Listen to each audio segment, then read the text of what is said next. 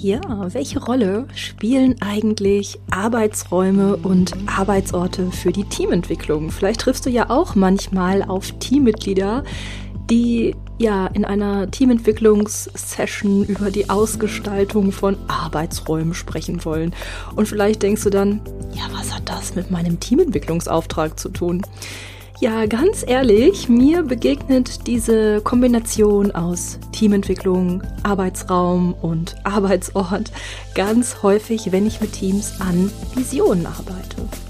Wie es genau dazu kommt und welche Bedeutung Arbeitsräume und Arbeitsorte für die Team- und Organisationsentwicklung haben, darüber sprechen wir heute hier im Podcast Die Vision führt uns an, der Podcast für visionäre Team- und Organisationsentwicklung für all diejenigen, die sich für die Transformation unserer Zusammenarbeit interessieren. Mein Name ist Christine Neumann, ich bin systemische Supervisorin, Coachin und Trainerin und berichte dir hier von neuen und alternativen Konzepten der Zusammenarbeit, von den kleinen Ideen und den großen Visionen aus meiner Praxis und direkt für deine. Hallo, ich begrüße dich ganz herzlich zu einer neuen Podcast-Folge. Schön, dass du heute hier bist und auch mal wieder reinlauschen magst. Ich glaube, heute wird es ein bisschen kürzer. Ich neige ja dazu, so ein bisschen längere Folgen aufzunehmen. Aber heute wollte ich einfach mal ein paar Gedanken mit dir teilen und dir ja so ein bisschen was zu Visionsarbeit in Kombination mit Orten und Räumen erzählen. Und wie komme ich gerade drauf? Hm, ich war jetzt im Mai wieder viel unterwegs, auch in Präsenz unterwegs, so meine ich das. Und unter anderem habe ich im Mai mit der TU Darmstadt zusammengearbeitet.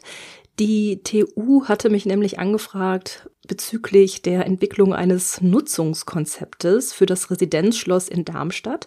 Das gehört zur Universität und ja, wird jetzt gerade saniert und da war die Frage, was soll in diesem Schloss eigentlich in Zukunft passieren und wie will die Universität dieses Schloss jetzt nutzen?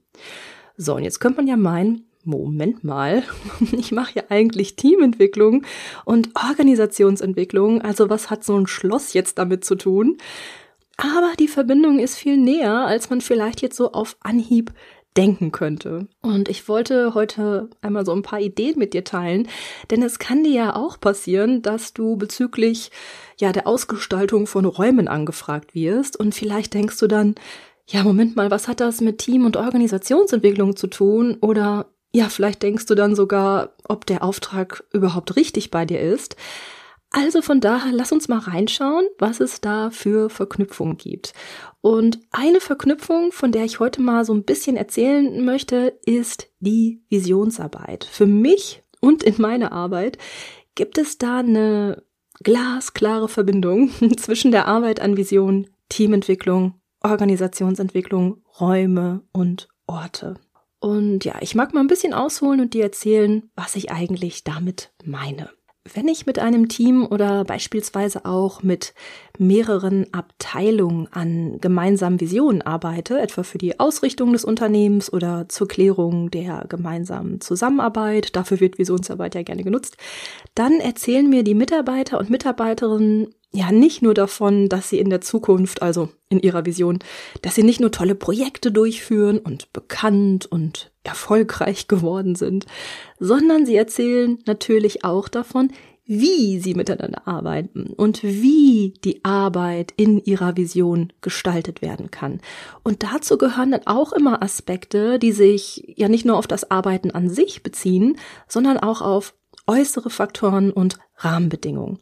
Und zu diesen Rahmenbedingungen gehören dann auch Räume und Orte der Arbeit. Ja, machen wir mal so ein praktisches Beispiel.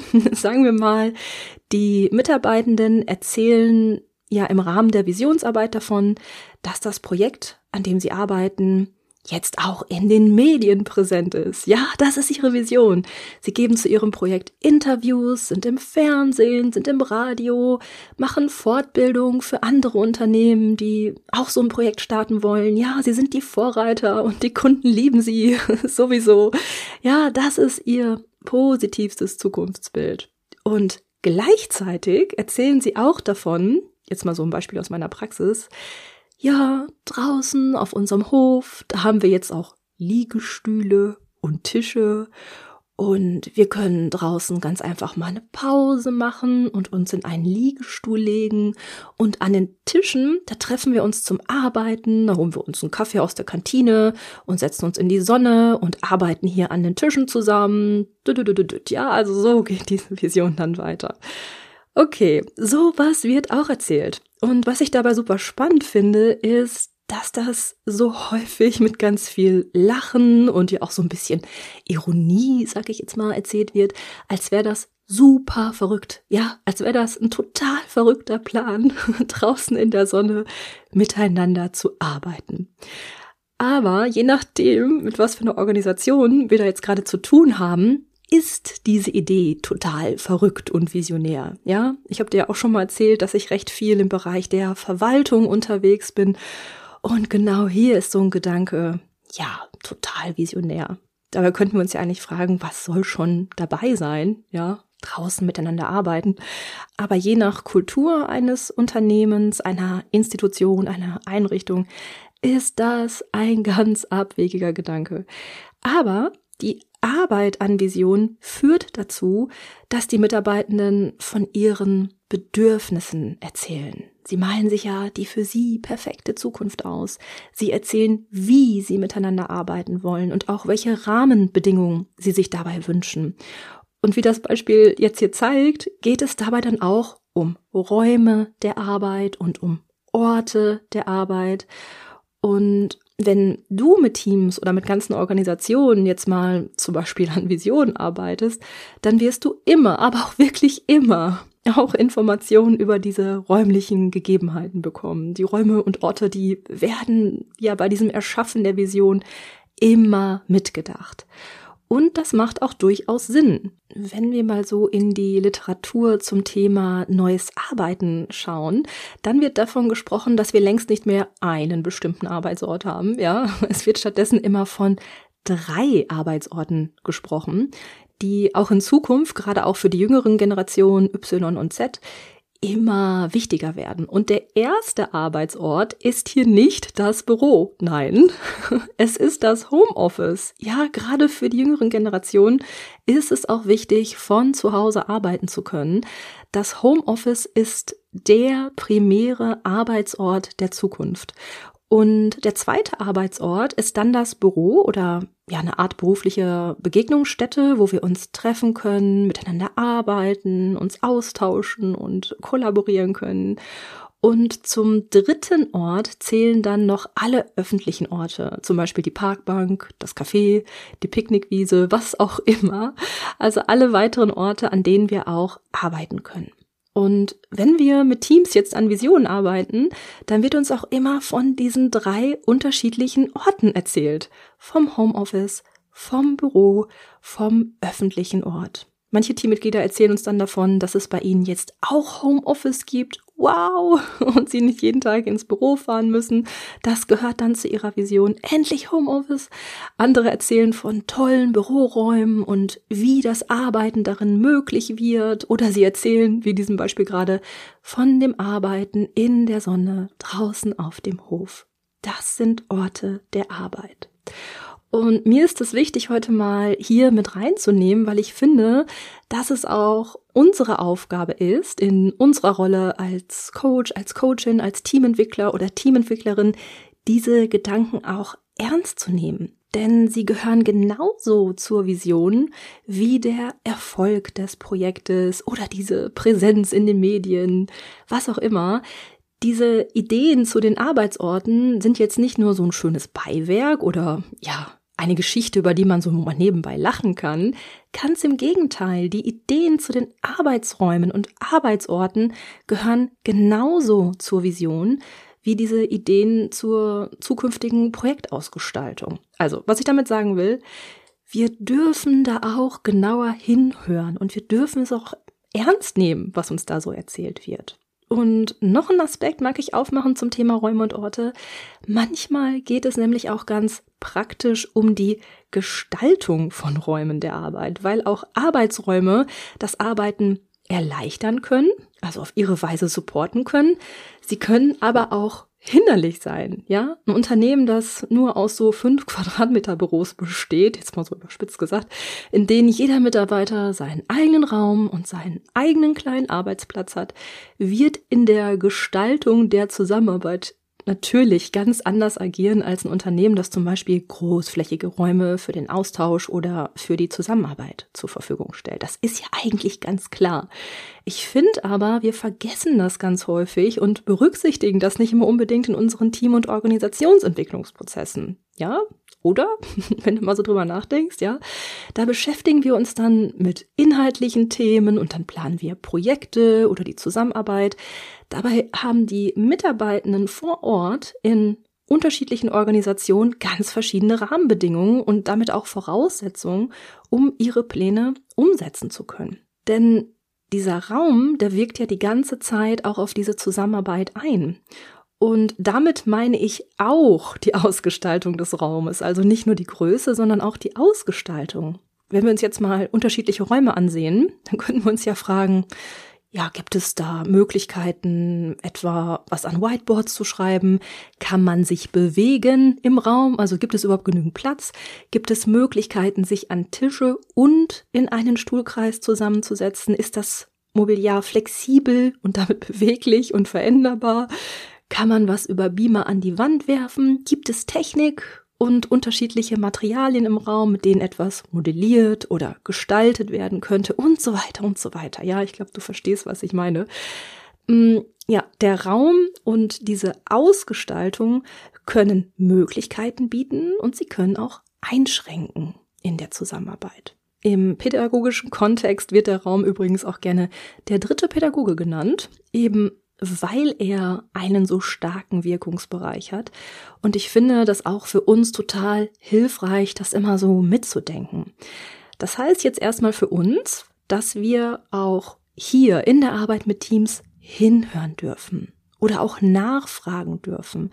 Was wird zu den Räumen der Zusammenarbeit erzählt? Ja, wie sieht die Vision genau aus? Wie wirkt der Raum in die Projektplanung ein? Inwieweit unterstützen die Räume im Unternehmen die zukünftige Zusammenarbeit, von der da in dieser Vision erzählt wird? Okay, um das jetzt nochmal so zusammenzufassen, das wäre ja so diese eine Richtung. Ja, wir arbeiten zum Beispiel mit einem Team an einem neuen Projekt oder ganz allgemein an neuen Formen der Zusammenarbeit. Wir begleiten das Team darin, eine Vision der Zusammenarbeit zu finden und plöpp kommt das Thema Raum und Ort mit hinein. Ja, das schwingt einfach mit, weil es dazugehört. Die Mitarbeitenden erzählen ja schon ganz von alleine davon. Und die andere Richtung wäre das, was ich eingangs erzählt habe. Eine Organisation hat einen Raum übrig.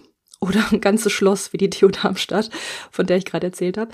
Erst gibt es den Raum und dann kann überlegt werden, was darin passieren soll. Und ja, das Spannende ist, auch in diese Richtung können wir natürlich an Vision arbeiten und Visionsarbeit nutzen. Denn auch ja so noch nicht besetzter Raum, der ist ja nicht losgelöst vom Unternehmen. Der bietet ja nur noch mehr Möglichkeiten. Und deswegen ist es auch möglich, Visionsarbeit zu Räumen zu machen. Also eine Vision für einen Raum zu erschaffen, zum Beispiel mit so Fragen, wie wird dieser Raum in Zukunft genutzt? Wie wird dort gearbeitet? Was wird dort angeboten und was nicht? Was passiert dort und was passiert dort nicht? Wer hält sich in diesem Raum auf und für wen ist dieser Raum zugänglich? Und auch mit dieser Herangehensweise landen wir schlussendlich wieder bei möglichen neuen Projekten für das Unternehmen oder auch bei der Frage nach der Ausrichtung.